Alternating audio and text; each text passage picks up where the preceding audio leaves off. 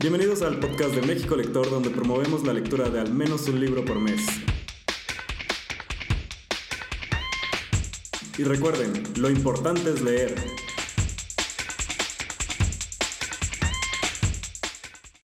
Está esta noche con nosotros Gabriel Briceño, Diamantina, que es un escritor de televisión, cuentos y más. Publicó con el colectivo Atorrantes la antología de cuentos Perversiones. Es drag queen, activista y locutor. Bienvenida. Hola, muy buenas noches. Buenas noches a México Lector. Buenas noches a todas, a todos y a todes. Y qué placer estar en este espacio. En este día de frío, casi en todo el país, menos en Mérida. bueno, en Mérida sí, sí hay un poquito de fresco, digamos, un poquito nada más.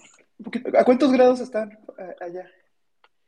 Yo creo que ahorita debemos estar como unos 25 grados más o menos.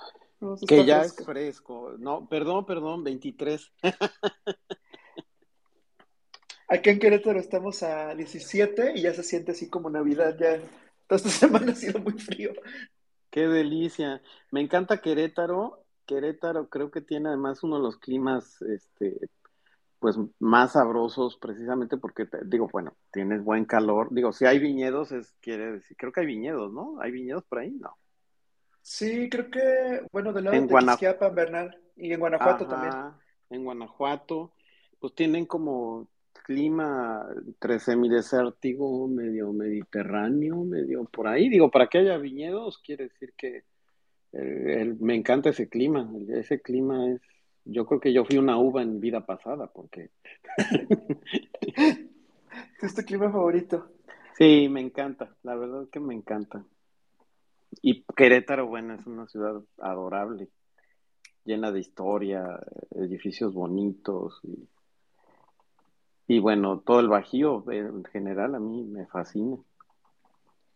Sí, tienes, tienes muchísimas cosas y opciones cerca, así como que puedes viajar y en media hora ya estás en Bernal y en otro lado, San Miguel. O sea, creo que puedes ir paseando como varios lados. Sí, este, este, por ejemplo, Mineral de Pozos me encanta, me encanta Dolores, San Miguel de Allende, por supuesto. Tiene, tiene muchas cosas cerca de Querétaro y Querétaro en sí, bueno, pues es muy lindo. Perfecto. Bueno, para los que van entrando ahorita, este, les vamos platicando que hoy vamos a hablar de principalmente de tu libro que, está por salir en Crucijada, en Sincronía, de Letras. Sí. Pero también este, de, otros libros que has escrito, Minifecciones en invierno, La perra que conoció el mar, que precisamente fue el libro que, elegí leer esta semana. me encantó. Y Perversiones. Entonces, son estos libros, ¿verdad? Sí, sí, eh, pues tengo una carrera, pues básicamente como guionista.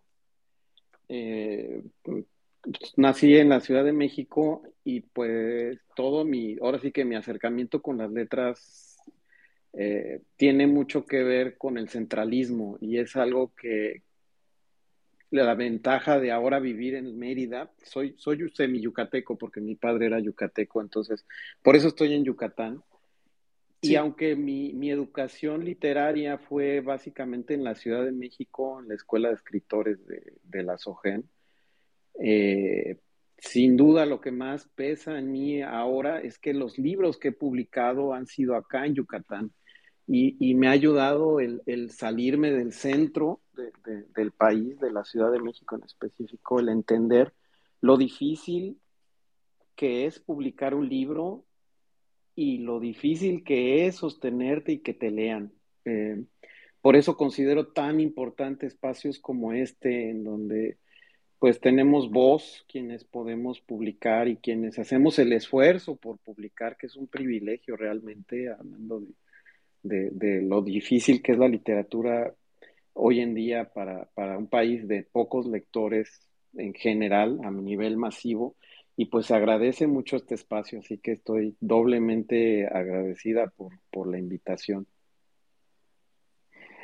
Y fíjate que fue una sorpresa porque ya habíamos platicado, no me acuerdo, en algunas Spaces, y, ahí coincidimos y fue donde supimos que ibas a lanzar el nuevo libro. Y en eso, este, cuando me pasaste la lista de libros, yo me fui por el que encontré de La perra que conoció el mar, porque dije, me llamó la atención el título Y ahorita con lo que te estaba escuchando, prácticamente fue lo que me pasó. O sea, todo el tiempo estamos buscando autores latinoamericanos, estamos leyendo autores de México y casi siempre viajamos a Ciudad de México. Algunas veces en algunas novelas históricas, pues nos movemos a Monterrey y otros lados.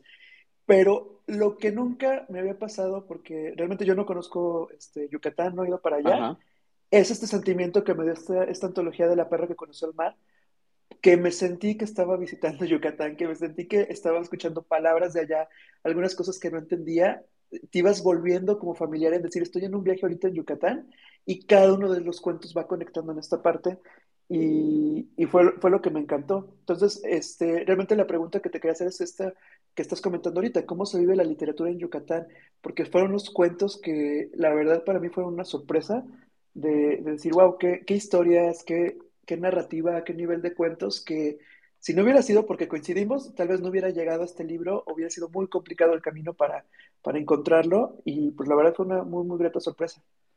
Eh, sí, muchas gracias. Eh, es muy difícil, la verdad es que salir, salir del centro es muy difícil, sobre todo hay barreras mentales que tenemos que creo que son resultado de una eh, pues en general una política y una cultura centralista, yo creo que una hegemonía como de control, que la cultura y sobre todo pues eso, la cultura y el entretenimiento han estado enfocados al centro y parece, parece que en los noticieros solo se dirigieran al centro y que solo hubiera problemas de tráfico en la ciudad. De, cuando tú escuchas un noticiero parece que solo hay problemas de tráfico en la Ciudad de México y solo hay contaminación en la Ciudad de México y yo tuve el privilegio de poderme salir de la Ciudad de México para vivir en la tierra de mi padre, que es Yucatán, y empezar a ver con otra mirada eh, eh, el país y saberme mexicana o mexicano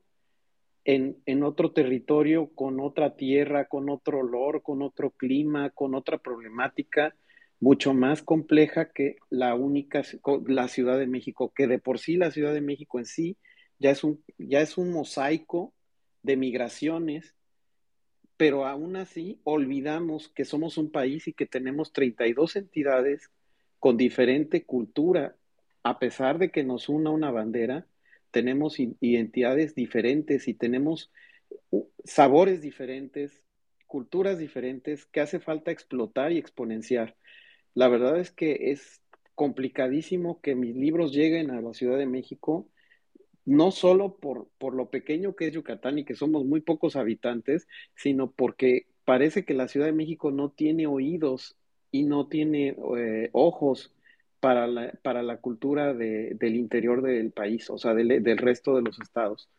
Eh, nos siguen llamando provincia cuando en el país no, no hay provincias, somos una unión de estados y somos estados somos diferentes estados y, pues eso es una lucha muy importante que creo que los escritores en, y las escritoras en el resto del país tenemos que dar, una batalla por, por decir, hey, acá estamos y, que, y hacemos publicaciones con nuestros propios esfuerzos y con nuestra propia literatura y, idiosincrasia, cultura, eh, todo, todo lo que podemos plasmar en nuestros libros y tenemos derecho a ser escuchados también y también necesitamos un espacio entre los noticieros, entre, entre, eh, entre espacios como este y pues agradezco mucho.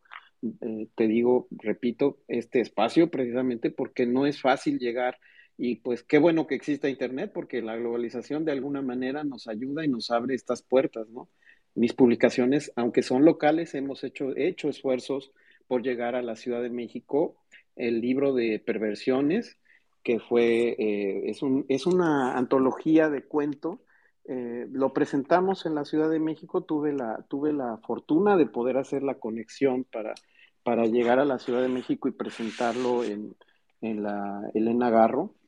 Y, y, pues nada, hasta ahí llegó el esfuerzo, porque pues es muy difícil eh, seguir con eso, con cargo a tu bolsillo, además, obviamente el llegar a, la Elena Garro de Coyoacán fue eh, todo un esfuerzo de mis compañeros con los otros escritores que publicamos este, esta antología de perversiones.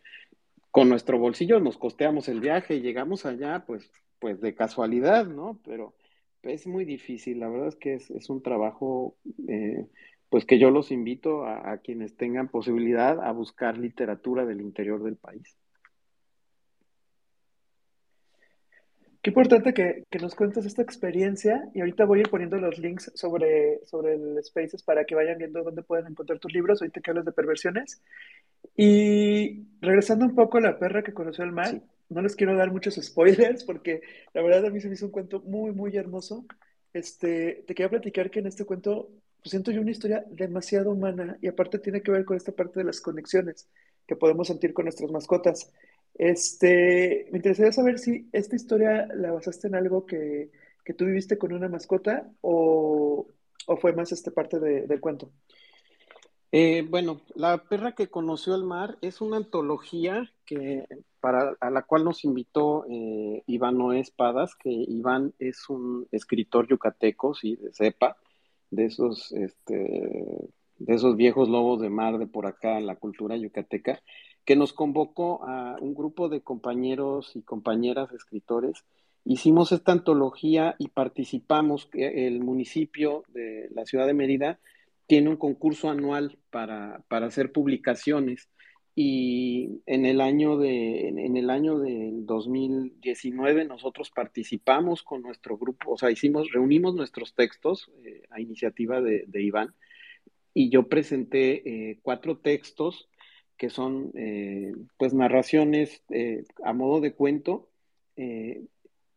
uno de ellos se llama La perra que conoció el mar y, y, pues entre todo, entre, o así que entre mis compañeras y, mi compañero y, yo elegimos que eh, uno de mis cuentos fuera, el título de uno de mis cuentos fuera el título de la antología y es La perra que conoció el mar, eh, con tal suerte que, que el, texto fue elegido como ganador del premio para la publicación y esta publicación nos lo hace, eh, nos lo hizo el municipio de, de Mérida, o sea, es un premio eh, la publicación es el premio y, pues nos sentimos muy orgullosos. Desafortunadamente fue la, eh, publicación eh, opacada por la pandemia y no se le pudo dar ni siquiera una presentación porque pues como ustedes saben y todos sabemos y todas sabemos, nos quedamos guardados y lo más que se pudo hacer fue una presentación en línea en la, en la página del ayuntamiento que fue muy limitada y tuvo de tres a cuatro este, vistas, una cosa así terrible que, que pues fue un desperdicio, digamos, del esfuerzo que teníamos en nuestros, en nuestros textos. Y, y, hablando ya de mi obra, pues respecto al cuento, La perra que conoció el mar, que es el, el título de, de, la antología también, pues sí, en efecto es una cercanía con las mascotas, es una una anticipación a lo que yo ya veía venir de, de, la muerte de mi perra, eh, eh, que justo acaba de cumplir dos meses de, que murió. Y, y, es una perra que vino, casualmente, la historia me, la me inspiró el viaje que hicimos de la Ciudad de México a, acá, a Yucatán. Y pues es la perra, mi perra fue la perra que conoció el mar. Entonces es una historia Siento que traté de hacerla evidentemente entrañable, tierna, amorosa, eh, generosa y, de agradecimiento con nuestras mascotas, porque creo que lo que, lo, que más podemos eh, eh, amar es lo que menos lata nos da, y en ese caso, pues, es mi, fue mi perrita que, que tanto amé y que, pues, tuve la oportunidad de llevarla al mar, a pesar de que es una perra acuática, era una perra acuática por ser golden, eh, pues en la Ciudad de México a lo más que llegaba pues era Fuentes, ¿verdad? Y cuando llegamos acá, e inmediatamente la llevé a, bueno, no inmediatamente, me tardé un poquito, la llevé al puerto de Progreso, que está aquí a media hora de la ciudad de Mérida, la llevé a, conocer el mar.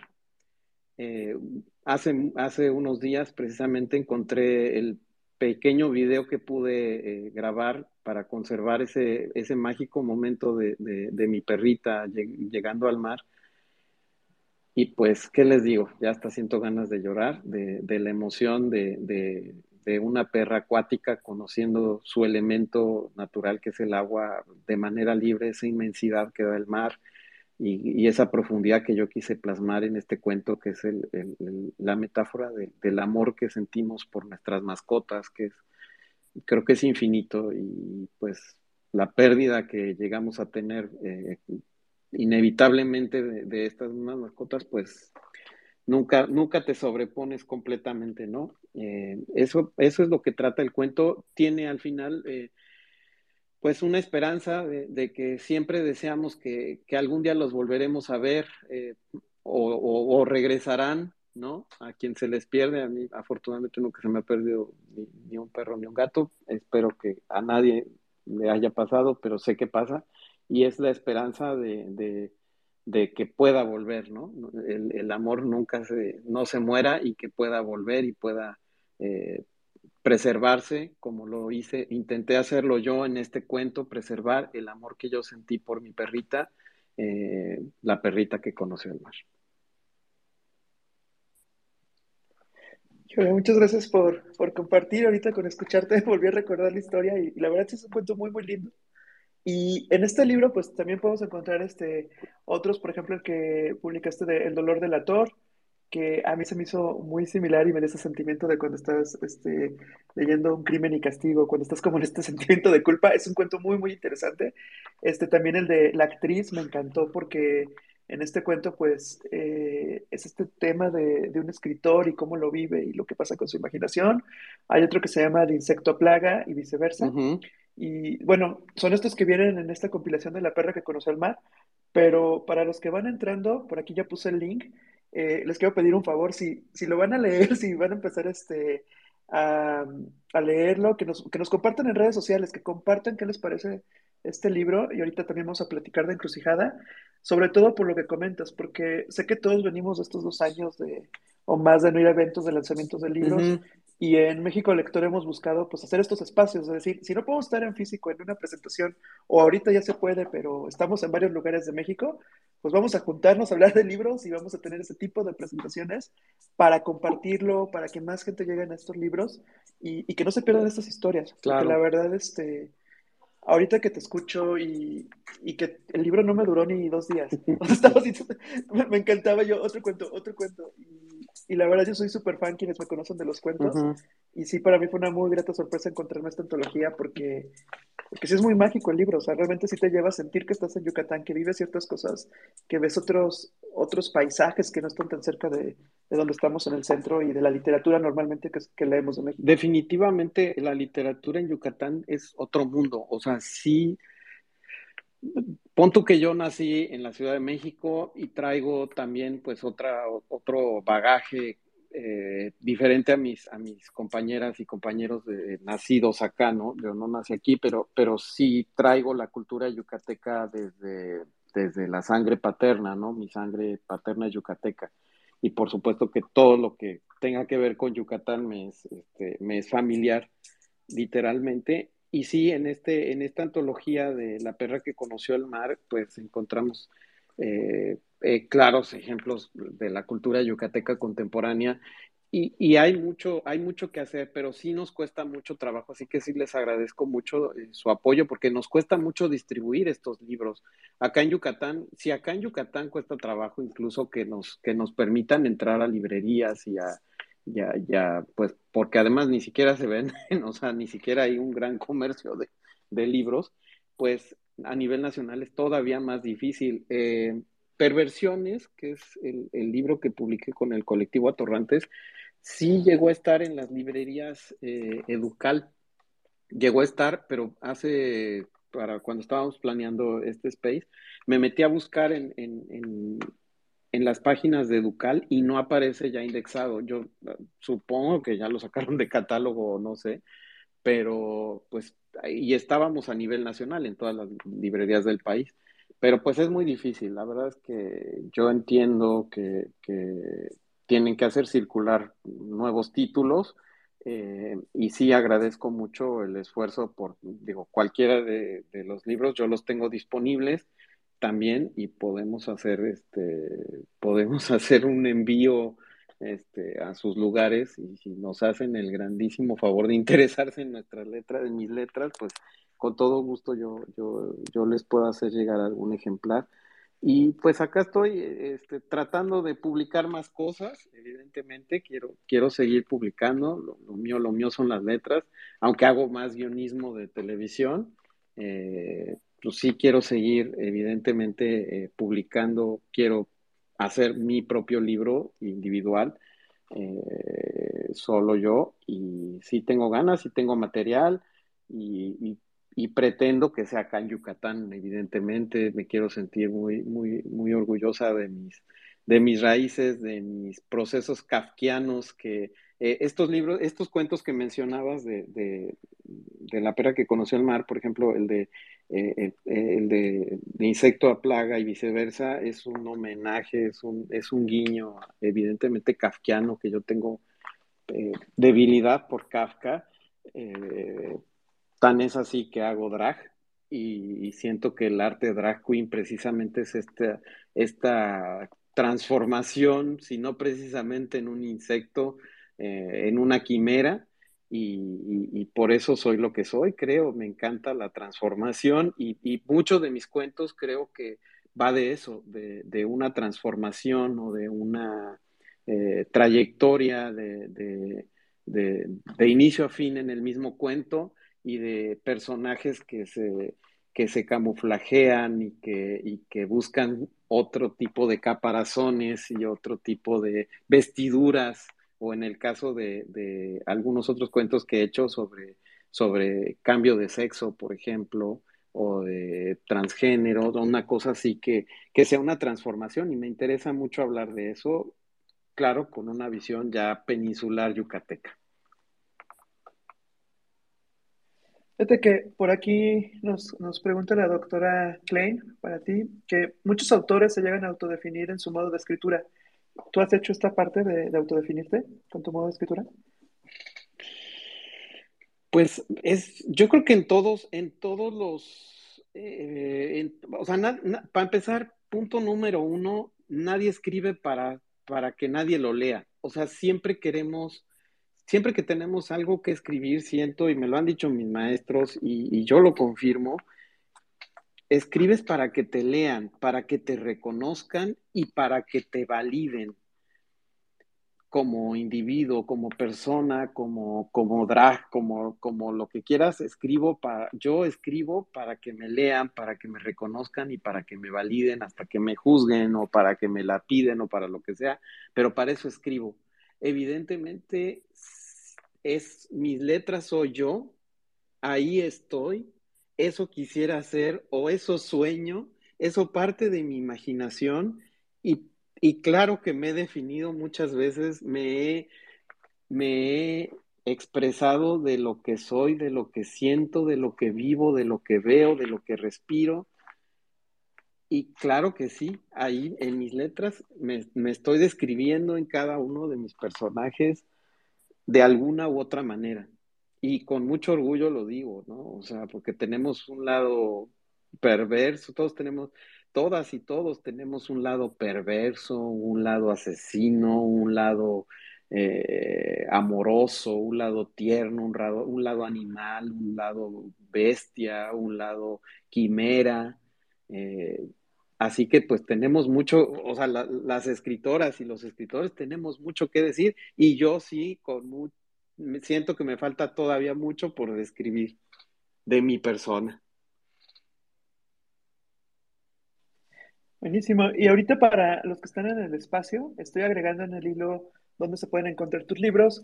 Y hay por aquí uno que se llama Minificciones en invierno, que justo ahorita que platicábamos del frío, este sí se puede leer gratis en digital y ahí está el link para que también aprovechen y, y te puedan ir conociendo más, porque la verdad, este, Creo que la intención hoy de este espacio es que te leamos, que leamos tus libros y también que nos cuentes de Encrucijada, este, este último libro que tenía yo entendido que ya salió, pero ahorita lo tienes nada más en físico, ¿verdad? ya salió en físico. Para nosotros lo tenemos en las manos, digamos, literalmente ahorita lo tengo en mis manos. E, e, es, es una publicación que también nos ha costado como mucho trabajo, como siempre conseguir el dinero, conseguir quien te haga la edición, quien te... Y, y ahorita la parte más difícil, el tema de la distribución, ¿no? Entonces, cada quien tenemos nuestros, nuestros ejemplares y vamos a tratar de colocarlo pues en donde más se nos dejen, ¿no? O sea, así sea en una esquina, en un bar, en donde se pueda, ahí vamos a estar tratando de, colocarlo para encontrar la distribución, pues qué es lo que queremos. Queremos que llegue a las manos de, los lectores, de las lectoras, y que no se quede en nuestros libreros como, como puede pasar. Lo, imagino con claridad, lo veo, lo veo como la divina que soy, para que no se quede en mi librero y podamos este, compartir y que cumplan su cometido nuestras letras, que es llegar a, las, a las y a los lectores. Bueno, ya, ya por aquí platicando me están escribiendo de Querétaro, que pues igual y nos vamos a organizar para, para pedir varios libros. Muchas gracias. Pues que lleguen, este, pues empecemos por acá en Querétaro. Muchas gracias. Y pues igual creo que aquí hay varios del club, hay unos de este de Chiapas, de, de los que nos estén escuchando, porque esto se va a quedar este grabado. Genial. E igual en el mailing, les vamos a avisar en el mailing que les llega a Ciento la República y ya nos organizamos pues para que llegue a más ciudades. Muchas gracias. algo que hemos hecho en México Lectores, esta parte de que le llamamos como los libros libres, que vamos a las reuniones, y siempre pasa que llevamos libros que ya leímos y los intercambiamos, pero aparte ya van recomendados. Entonces, como de, te doy este libro porque sé que te va a gustar, no me dejará mentir ahí Adrián, la doctora Klein que están por aquí, Arisu, porque ya hasta sabemos, ya lees el libro y dices, este libro le va a encantar, a, ya sabes a qué lector y se lo prestas y sabes que va con garantía de que, de que les va a gustar y siento que es algo que puede pasar mucho con tus libros. Muchas gracias. Pues mira, eh, en Encrucijada eh, es una publicación de un colectivo que, lleva ya algunos años acá en Yucatán y queríamos como queríamos materializar nuestra, nuestra, o sí que nuestra unión, que son las letras, eh, en, el libro, ¿no? O sea, teníamos muchas buenas intenciones, pero las intenciones y las palabras se las lleva el viento, entonces para eso surgieron los libros, para atrapar, así como hay atrapasueños, los libros son atrapapalabras. Y así, y así llegamos a, la, a esta publicación que costó mucho esfuerzo, eh, que igual te digo, un esfuerzo colectivo, que este lo siento todavía más yucateco porque hay, más participación de, otros compañeros y compañeras este, de esta asociación, que es un colectivo cultural, eh, es Alicí, eh, se llama Alicitos, pueden seguir ahí en, en, Facebook tenemos, que es la Asociación Literaria y Cultural de Yucatán, que intentamos hacer como, como eventos, o sea, proyectar, tenemos el, plan de hacer tendedero de libros para irnos haciendo, ahora sí que irnos presentando en los municipios de, Yucatán por lo pronto, que es para lo que nos da el bolsillo, ir, ir eh, llevando nuestra literatura y vendiendo nuestros libros de municipio en municipio para, pues ahora sí que cumplir el cometido, que es bien difícil, pero pues nosotros solitos, porque además de escribir tenemos que ser mercadólogos y vendedores y, este, y poner tendederos de libros. Todos saben que llegan estos libros, que por aquí estoy viendo en el link que consta de eh, 40 horas de narrativa, poesía y ensayo. Sí, el de, el de este encrucijadas y son, son, y el de, bueno, y estábamos hablando también del, del otro, ¿no? Del, del de, de, las minificciones en invierno. Ese, fíjate que fue una iniciativa mía.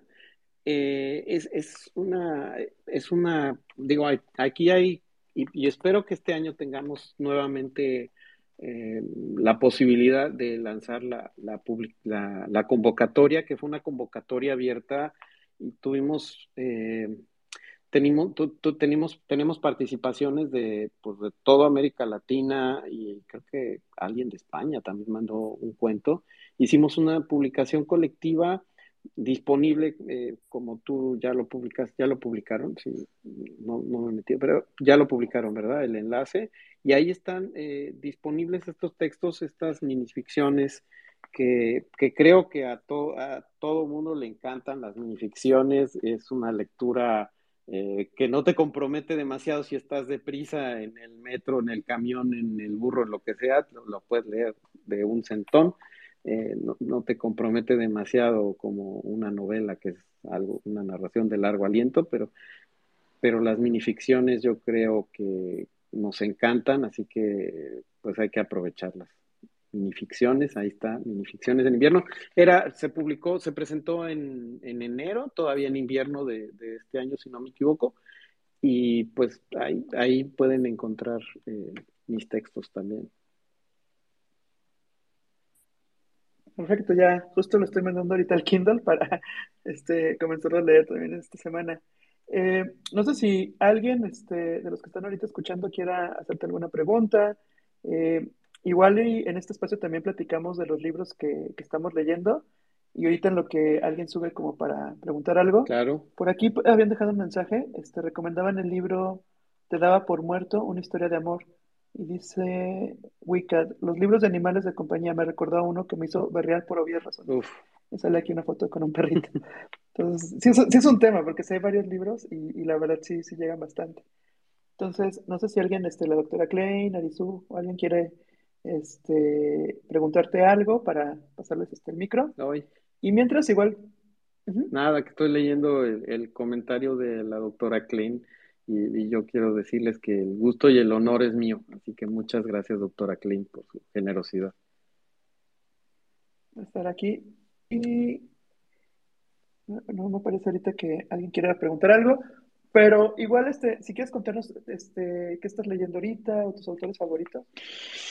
Híjole, pues eh, ahora sí que voy a viajar a, lo íntimo de, a lo íntimo porque es un momento complicado para mí a partir de la, de la muerte de, mi perra, eh, pues me sacudió a niveles este, pues, demasiado profundos y, retomé una lectura. Hay un libro que me ha costado muchísimo, o sea, se va a salir, no es precisamente literatura, pero estoy leyendo el libro tibetano de la vida y de la muerte, que tiene mucho que ver con, pues, con un proceso más bien como de meditación, o sea, estoy tratando de afrontar mi duelo, eh, pues no sé, de la manera que sea posible y, pues por, por angas o mangas, la vida, yo creo que la vida te pone los libros por algo, o sea, no sé, hay algo más allá que es como mágico, como extraño, y cayó en mis manos el libro tibetano de la vida y de la muerte que yo jamás me imaginé que iba a terminar meditando. Y bueno, pues dentro de mi proceso de duelo creo que es, es válido eh, cualquier lectura, cualquier literatura, y pues bueno, la literatura y la lectura para mí han sido como la tabla de salvación desde, desde el año pasado que murió mi papá y que, y que traté de encontrar en, en, la lectura como, como pues la compañía y el entendimiento al duelo y, y, pues ahorita caí en el libro este, en el libro tibetano y la meditación, o sea que, que me está llevando a la meditación y, y pues ahí estoy, ahorita estoy leyendo eso, que no es precisamente literatura y creo que no es lo que ustedes, los libros que ustedes comentan, pero bueno, el chiste es, el chiste leer y mantener la lectura. Y, yo siempre tengo mis libros de cajón, que son así como, como que mis lugares seguros. No sé si ustedes, eh, hace poco veía eh, alguien que comentaba de, de sus libros, sus series seguras.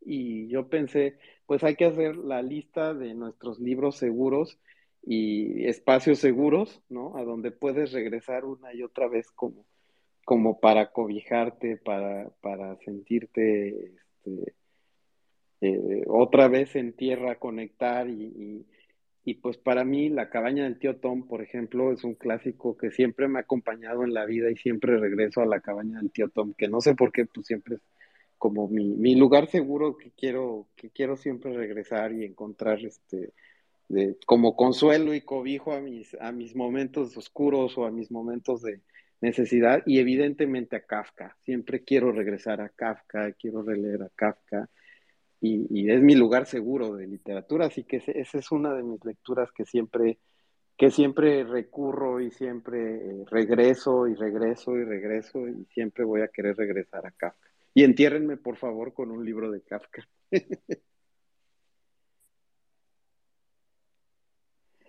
Qué, buen comentario, porque justo ahorita lo que platicabas, o sea, de los libros que leemos, sí hemos hecho hasta un especial de, libros que terminan siendo como terapéuticos, porque justo en México Lector decimos esto de que pues, lo importante es leer, y, lo que comentas es bien cierto, o sea, los libros te eligen. Yo solo leí en el libro salvaje, y, Y pues a pesar de que era algo fantasioso, yo, yo desde esa vez que leí eso dije, sí, es bien cierto, o sea, por algo coincides, por algo te llegan los libros y te llegan en el momento adecuado, porque puede ser un gran libro que si te llega en el momento incorrecto ni lo lees, ni, lo, ni, ni estás abierto a leerlo. Exacto. Pero puede ser que otro libro te llegó y, y te cambia la vida y empiezas a pensar de maneras distintas porque, porque realmente sí lo escuchaste en ese momento.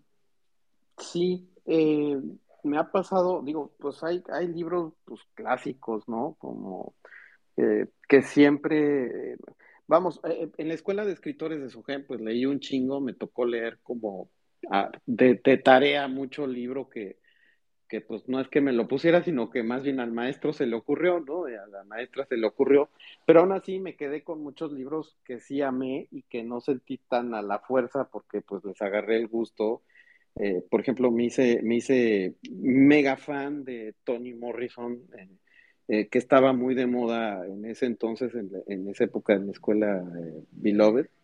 Es una de mis novelas mega favoritas que de alguna manera tiene que ver también mucho con la cabaña del tío Tom.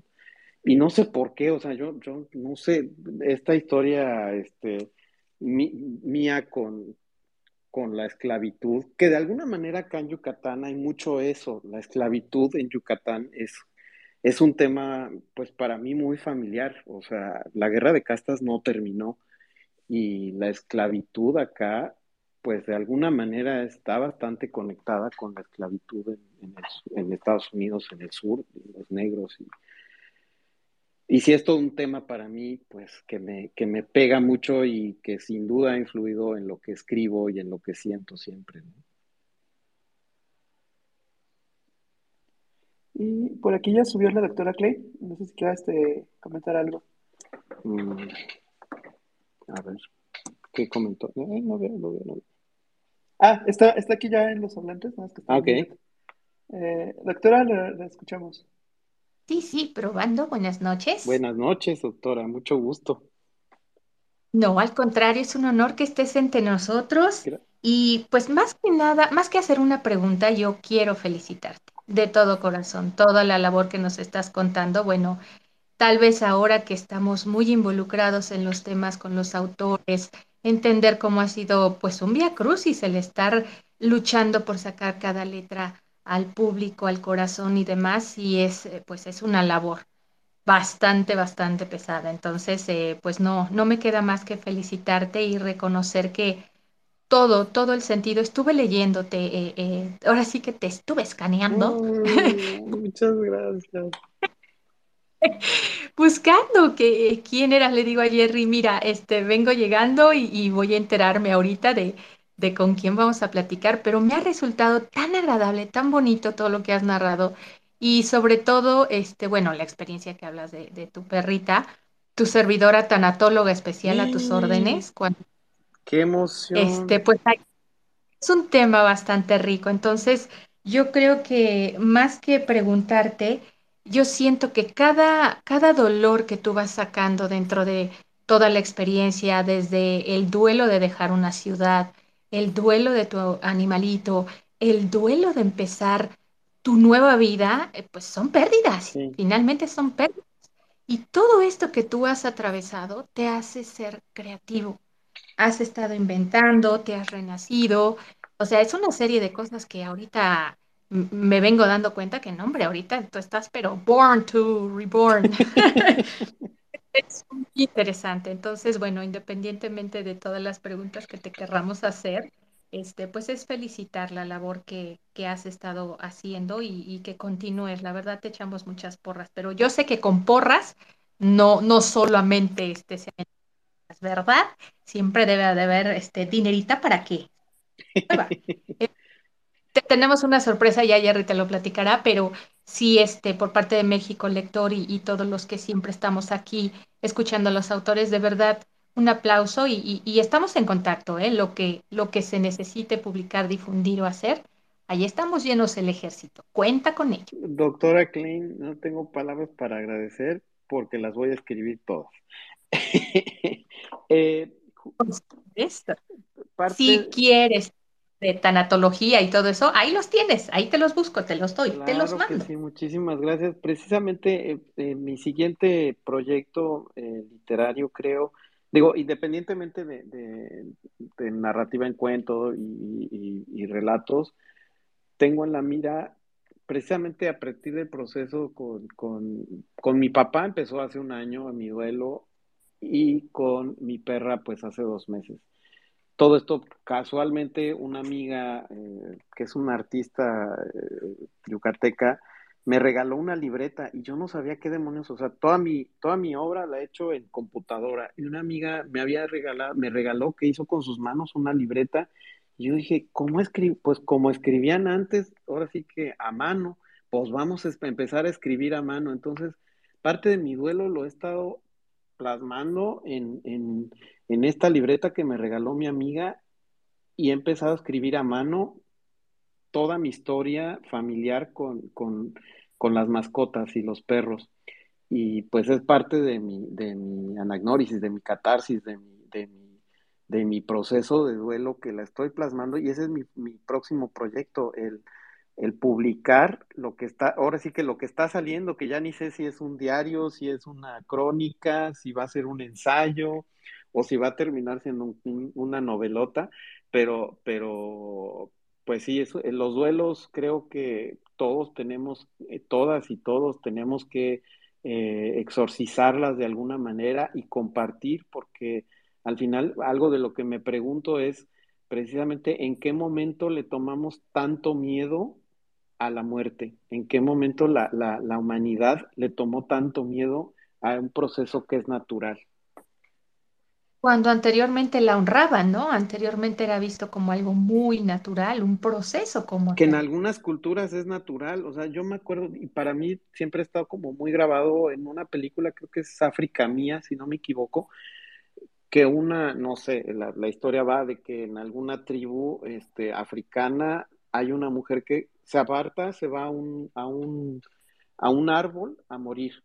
Y, y, hay una, un personaje, que se, creo que es Glenn Close, que, que está sacadísima de onda y dice, pero se está muriendo, hay que hacer algo, hay que ir, hay que no sé qué. Y, y el resto de la tribu le dice, no, cálmate, o sea, está viviendo su proceso, o sea, no te azotes, está muriendo, o sea, ¿En qué parte los occidentales nos transformamos y nos enfermamos con la muerte y no la queremos aceptar y berreamos y nos azotamos, que es muy válido porque eso es lo que traemos ya nosotros en nuestra, en nuestra cultura y en nuestro corazón, pero, pero creo que es un trabajo que tenemos que hacer de volvernos a sentir, pues, si no cómodos, aceptar y asimilar la muerte como lo que es.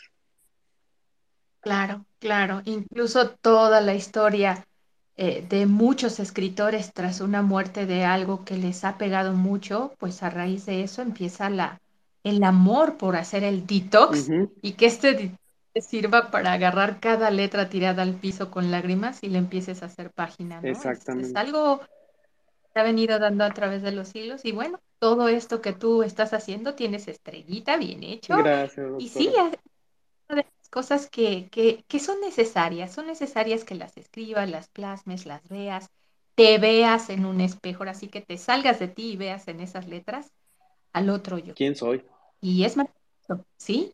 Eh, la otra parte de ti que no querías sacarla, ¿no? O que la tenías. Sí. sí, es fabuloso, es fabuloso. Muchísimo. Pues a seguir. Muchísimas gracias. Bravo. Gracias, gracias, gracias. Estamos de leer tus libros. Gracias, doctora. Y, doctora, antes de, eh, de, salir, ¿qué libros está leyendo ahorita? ¿Quién yo? Sí. en, ¿En, cuál libros vas? Me distraje mucho. Este, terminé la última parte de La elegancia del erizo y estoy empezando a leer uno que se llama La bestia. Eh, lo escuché por recomendación de W Radio, que siempre hay segmentos de que hablan sobre pequeños autores. Estoy en eso, empezando ese, ese libro. Está muy interesante. ¿Es el de la bestia de Carmen Mola o otro? Sí, es correcto. El que causó mucha controversia, ¿no? Hace el año pasado, este, este año, no creo. Espérame, no sé si es e, ella, es sobre una chica que se ve involucrada, una chica de, la zona más pobre de, de un lugar en donde le matan a la hermana y está buscando al culpable. Era como un Jack el Destripador, pero muy, muy al estilo, este, no sé, como investigación, pero conociendo todo lo que era la pobreza de los niños, cómo, cómo viven entre ellos, y están buscando precisamente a quien encuentra. Eh, la bestia se trata de, de que encuentran cada madrugada a niños destrozados, desmembrados. Y todo mundo dice que se trata de una bestia, casi como el, ¿cómo dicen ahora? El, el, el chupacabras, algo así. Entonces, Sí. pues dentro de toda la pobreza y la ingenuidad, eh, crean ellos historias, leyendas, y le llaman la bestia a, a alguien que posiblemente pues, es un asesino de niños y que están buscando. Entonces, la, la niña, la adolescente, en la búsqueda y la curiosidad de, de andar de raterilla y cosas así, pues ahí se está metiendo en, en, en Honduras con, con toda esta aventura, ¿no? Está interesante. Y hasta ahí voy. Sí, justo ahorita lo estaba buscando en, en Goodreads y sí es este libro que, que ¿la ves? salió con el seudónimo de Carmen Mola, pero en realidad fueron creo que tres escritores, ¿no? Los que lo publicaron. Sí, así es. Y este, lo recomendaron mucho en, en estas cápsulas que yo he escuchado. Dije, bueno, vamos a ver. Y, y justo en eso voy. Ya les contaré. Sí, sí, sí nos interesa pues igual para el club, para ver si lo nominamos algún mes, porque sí Oh, sí. nos ha tocado este libro. Está- es otro tema bastante bueno, pero me ha resultado muy interesante, muy ameno de leer. Eh, bueno, igual ahorita, no sé si alguien más quiera compartir que está leyendo. Ah, ya regresó Adrián. Si quieres este, hablar, Adrián, y compartirnos o preguntar algo o compartirnos que estás leyendo. Yo apenas empecé ayer el acontecimiento de Annie Ernaux, este, que fue premio Nobel, y está bastante bueno. Está cortito, son 70 páginas, creo, pero la forma en que escribe, o sea, te atrapa rapidísimo. Y el próximo jueves, pues hay varios de- del club que han dicho que lo van a empezar a leer o ya lo acabaron. Entonces el próximo jueves, pues igual están todos invitados a, a platicar de este libro del acontecimiento para igual conocer, pues, pues a la autora que ganó el premio Nobel y, y, pues discutir qué nos pareció, si vamos a seguir leyendo más libros o, o qué es lo que, que nos gustó o que no nos gustó. No sé si por aquí Adrián quiera comentar algo o si pueda, o tú, Arisu, si quieres este, comentar algo. Pero mientras, pues igual les recuerdo que andamos este, leyendo este mes en México, lector a Horacio Quiroga, con su libro de cuentos. Déjenme ver, porque se me va el nombre. Ah, un segundito. Ahí. Lo tenía por aquí. Yo espero empezarlo la, la siguiente semana. Bueno, el fin de semana ya, porque estos otros están algo cortos. Ari es la experta en recordar los nombres de libros y Y aparte, siempre se nos olvidan nombres de libros que acabamos de leer o que estamos leyendo. Pero sí, es este libro, el de Cuentos de Amor, de Locura y Muerte de Horacio Quiroga. Entonces, que quien quiera unirse al Club de México Lector, que nos está escuchando, este es el que vamos a comentar el próximo 5 de noviembre, que es nuestro cuarto aniversario. Eh, por ahí habrá pastel en varias de las reuniones para celebrar. Entonces, pues ya faltan poquitas semanas para que ya estemos celebrando este cuarto aniversario de, de México Lector. Muchas felicidades. invitado, Gracias, gracias. Y invitado estás, ¿eh? Gracias. sí, ya, ya ahorita ya las reuniones son presenciales y algunas ciudades este, se están volviendo a incorporar. Está por acá Aguascalientes que se va a unir. Este, también tenemos club en Mérida, entonces les voy a volver a escribir a ver este, si quieren volver a unirse. Y, y pues ya, así seguimos este, estando en varias ciudades de México. Y pues esto, eso es muy interesante porque nos llegan recomendaciones de varias ciudades y estamos leyendo. Y, y creo que ahorita con lo que platicamos, pues creo que es importante que nosotros como lectores le demos como esta eh, investigada a los libros que sean este, por estado, estos libros que no están teniendo tanta difusión, para empezar a conocer las letras de cada uno de los estados de, de México. Creo que es un reto interesante porque en México Lector, pues siempre estamos cambiando los temas y buscamos salir de la zona de confort, de, de no leer siempre el mismo género, pero creo que podemos hacer en algún mes ese esfuerzo de, vamos a nominar libros de estados que no sean este, Ciudad de México, que no sean Monterrey, Guadalajara, sino todos esos otros estados de los que posiblemente hay muchísima literatura que no conocemos. Eh, por ahí me acuerdo que, ahorita me acordé que con escritoras mexicanas, alguien había hecho como un mapa de escritoras mexicanas. Pues también estaba interesante porque se veía por ahí, creo que era Chiapas, de, que era uno de los estados que tenía muchísima poesía y autores que, que, no, que no conocíamos y que tenían este, bastante talento. Voy a buscar por ahí este mapa y pues para empezar a investigar y yo creo que nos podemos llevar eso de tarea en, México Lector y pues lo podemos comentar por acá en Twitter.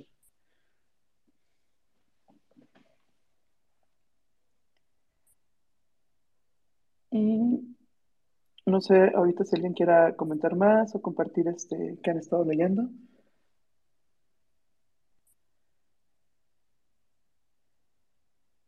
Bueno, a los que van entrando en el tweet del space de ahorita, se va a quedar ahí grabado, pueden escuchar este el inicio donde platicamos este, de todos los libros y pueden este, tener ahí los links donde los puedan encontrar o descargar o si no escribir directamente para que puedan conseguir la versión en físico. Ya se agregó por aquí Arizud en un segundo. Pero sí, es muy importante que quienes vayan entrando escuchen todos estos spaces desde el principio, porque sí hablamos bastante de libros, bastante de antologías, de cómo está la literatura en Yucatán. Listo, Arizud. Hola. Hola. Ah, pues primero que nada, sí es un gusto tenerte aquí con nosotros.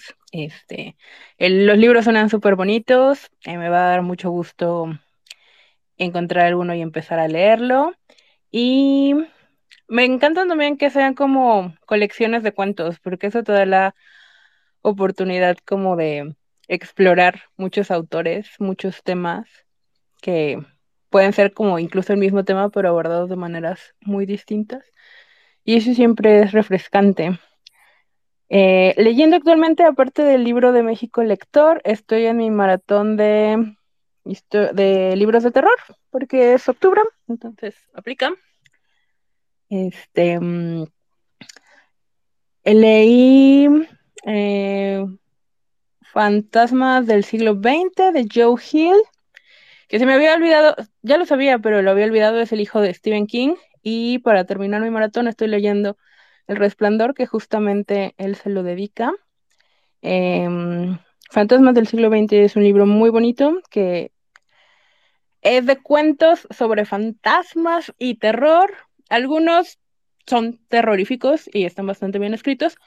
Otros son más bien como tiernitos. Sí sobre fantasmas, pero más como este el extrañar y el que sea un consuelo que algo permanezca. Este. Leí Fiebre de Samantha Schweblin, la misma de Kentucky's que leímos en alguna sesión anterior, que tiene serie en Netflix. Está buenísima, pero me es muy buena, muy corta. Em, deja mucho la imaginación o a que el lector como que llegue a sus propias conclusiones. Me imagino que va a ser un poco terrorífico si eres mamá, porque habla mucho de esta. En español se llama distancia de rescate, que es como el mínimo espacio que le calculas que puedes tener de tu hijo, hija, antes de que algo le pase.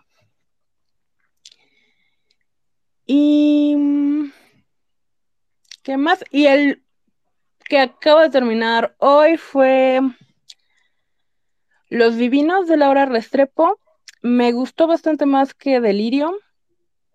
Es una novela también súper cortita, muy intensa, muy empieza entretenida, empieza como chisme, eh, muy como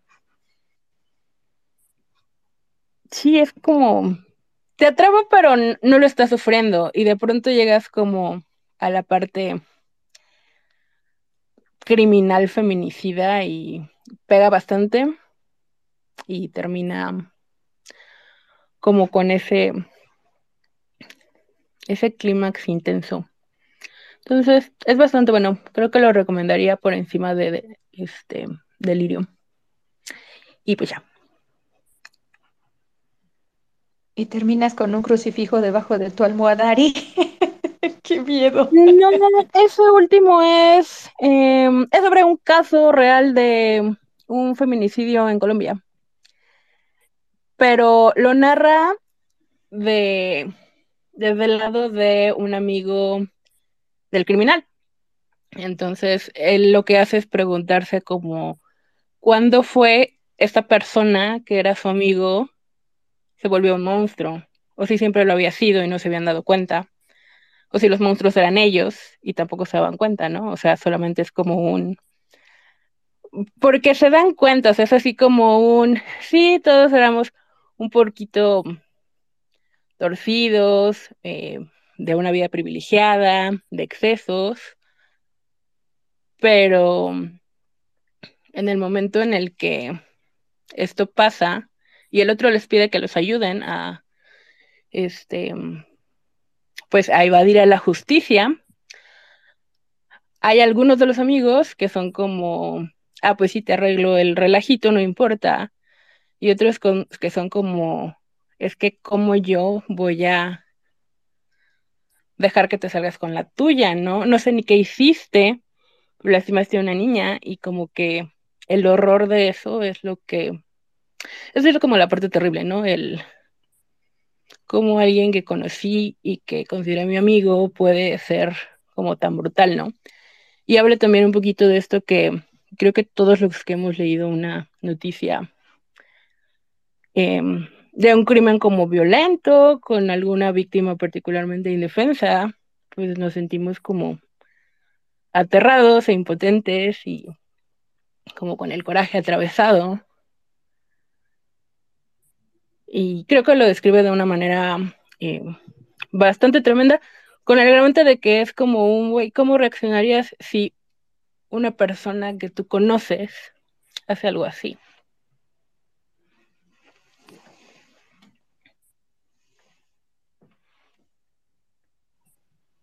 Diamantina, ¿te gustan los... interesante. ¿Cómo?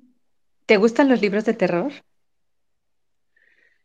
Sí, no, o sea, prefiero como, prefiero como, bueno, yo tengo un problema con el terror. Eh, soy, soy como de, de abandonar con facilidad si no me están convenciendo. O sea, si es terror, quiero que sea el almohadón de plumas.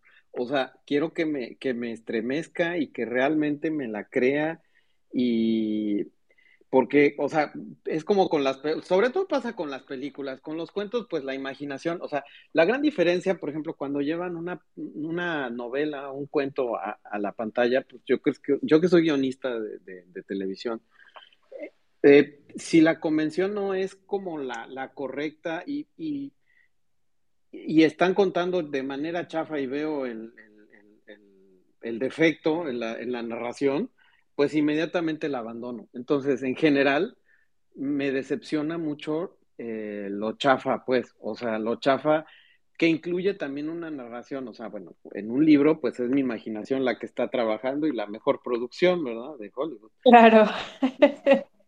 Eh, entonces es más fácil, es, más fácil que me desenganche de una película y de una serie, por ejemplo, de terror. Pero me gusta leer, pero pues me gusta que sea un buen clásico. O sea, prefiero, soy, soy, soy como de muy de clásicos. O sea, el almohadón de plumas para mí es uno de los grandes terrores este, y, en general me asustan más las emociones humanas, creo, que los hechos como normalmente de literatura de asesinatos y todo eso. O sea, sí me, sí me, me hacen como, prefiero, en ese caso, prefiero las, las crónicas. Por ejemplo, tengo, tengo un libro de, de, nota roja y eso me estremece más a veces que, que una narrativa de ficción, por ejemplo. Y mi pregunta morbosa, ¿te ves escribiendo a futuro algún corto de terror? Sí, claro, por supuesto, pero creo que a, mí siempre me dijeron que la comedia era, era, muy difícil, pero no sé por qué a mí se me dio, o sea, bueno, otros eh, en, en guionismo de tele, por ejemplo, se me da mucho escribir comedia, pero la verdad es que al terror le tengo, le tengo terror o sea, le tengo terror escribir terror de que se vea chafa. O sea, creo que cuando uno escribe, al primero que tiene que convencerse es, a uno mismo Y si no, olvídalo, estás perdido. Entonces, a mí me pasa constantemente que si no me la creo yo, mis historias, pues, ¿para qué le, para qué le busco? Te encantas en absoluto, ¿no? ¿Cómo? Te desencantas en absoluto. Por supuesto, y pues me olvido y lo dejo, lo abandono y no, no sigo escribiendo si no me la creo.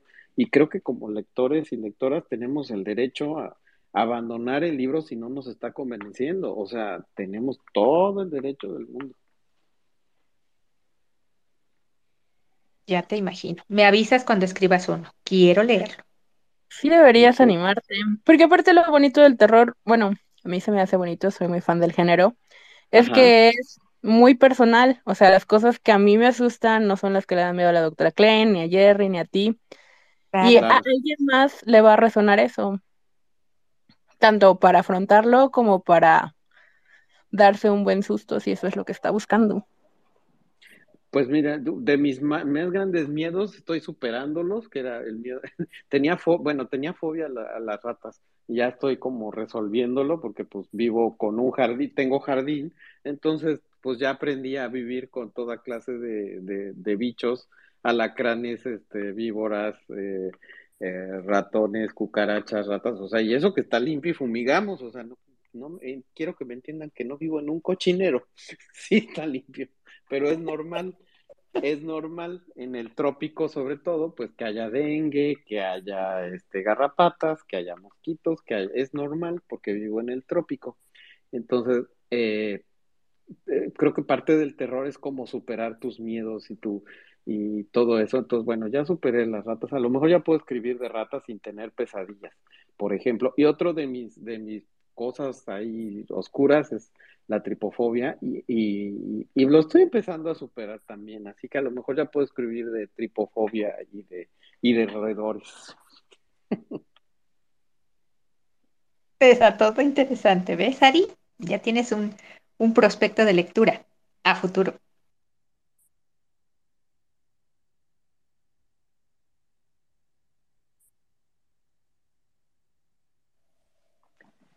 Bueno, pues. Sí, por favor. Sí. Creo que hoy nos llevamos muchas lecturas de tarea. Por aquí chequen los links, los que están entrando. Eh, si quieren escuchar el espacio, se va a quedar grabado. Y vean todos los links de todo lo que platicamos hoy con Diamantina. Este, nos quedamos que pues, agradecerte por, por habernos acompañado. Vamos a estar muy, muy al pendiente de leer tus libros. Igual, quienes los lean, este, ya saben, comparten en redes, etiqueten sobre todo porque creo que es la manera más este, útil en que hemos llegado a nuevos libros y llegar a nuevos lectores. Entonces creo que, sí lo podemos lograr compartiendo. Pues bueno, eh, muchísimas gracias. La verdad que me he sentido súper cobijada, súper apapachada aquí en el, en el space. Eh, de conocer eh, nuevas voces. mi cuenta de Twitter, evidentemente, pues al estar en mi personaje drag, pues es una más de mis facetas, eh, este, eh, pues no, o sea, creativas, evidentemente se trata de algo creativo y pues si, si, si, ahora sí que si tengo este foro, pues yo soy la más agradecida porque se logra mi cometido, que es llegar a, nuevas, a nuevos ojos y a nuevos oídos. Y pues muchas gracias por, por los follows y muchas gracias por las lecturas, sobre todo. Soy la más agradecida, este, feliz y pues ahí estoy en Twitter bastante activa. Yo espero que algún día eh, todo lo que, todas las babosadas que escribe uno en Twitter se conviertan en, en, este, en lecturas algo un poco más, este, más profundas, pero bueno, mientras tanto vámonos divirtiendo en Twitter, ahí nos seguimos, ahí nos vemos y muchas gracias por este espacio delicioso. Muchas gracias. Un gusto. Que pasen buena noche. Gracias a todos los que nos escucharon. Nos vemos el próximo jueves y por aquí seguimos platicando de libros. Gracias.